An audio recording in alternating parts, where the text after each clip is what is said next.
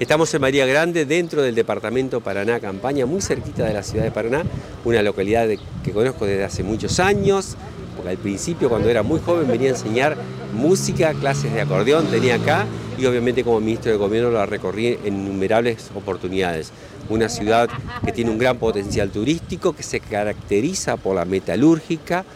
eh, y bueno, contacto con los vecinos, con el sector empresario, con el sector gastronómico, con el sector vinculado al turismo. Hay muchas inversiones nuevas, estamos muy cerquita de la ciudad de Paraná, se complementa muy bien y con el compromiso de seguir trabajando, el contacto con los vecinos es fundamental, por eso estamos muy contentos de tener un candidato como Marcelo, que es una persona joven con mucho empuje y estoy seguro que va a hacer todo lo necesario para transformar esta hermosa ciudad.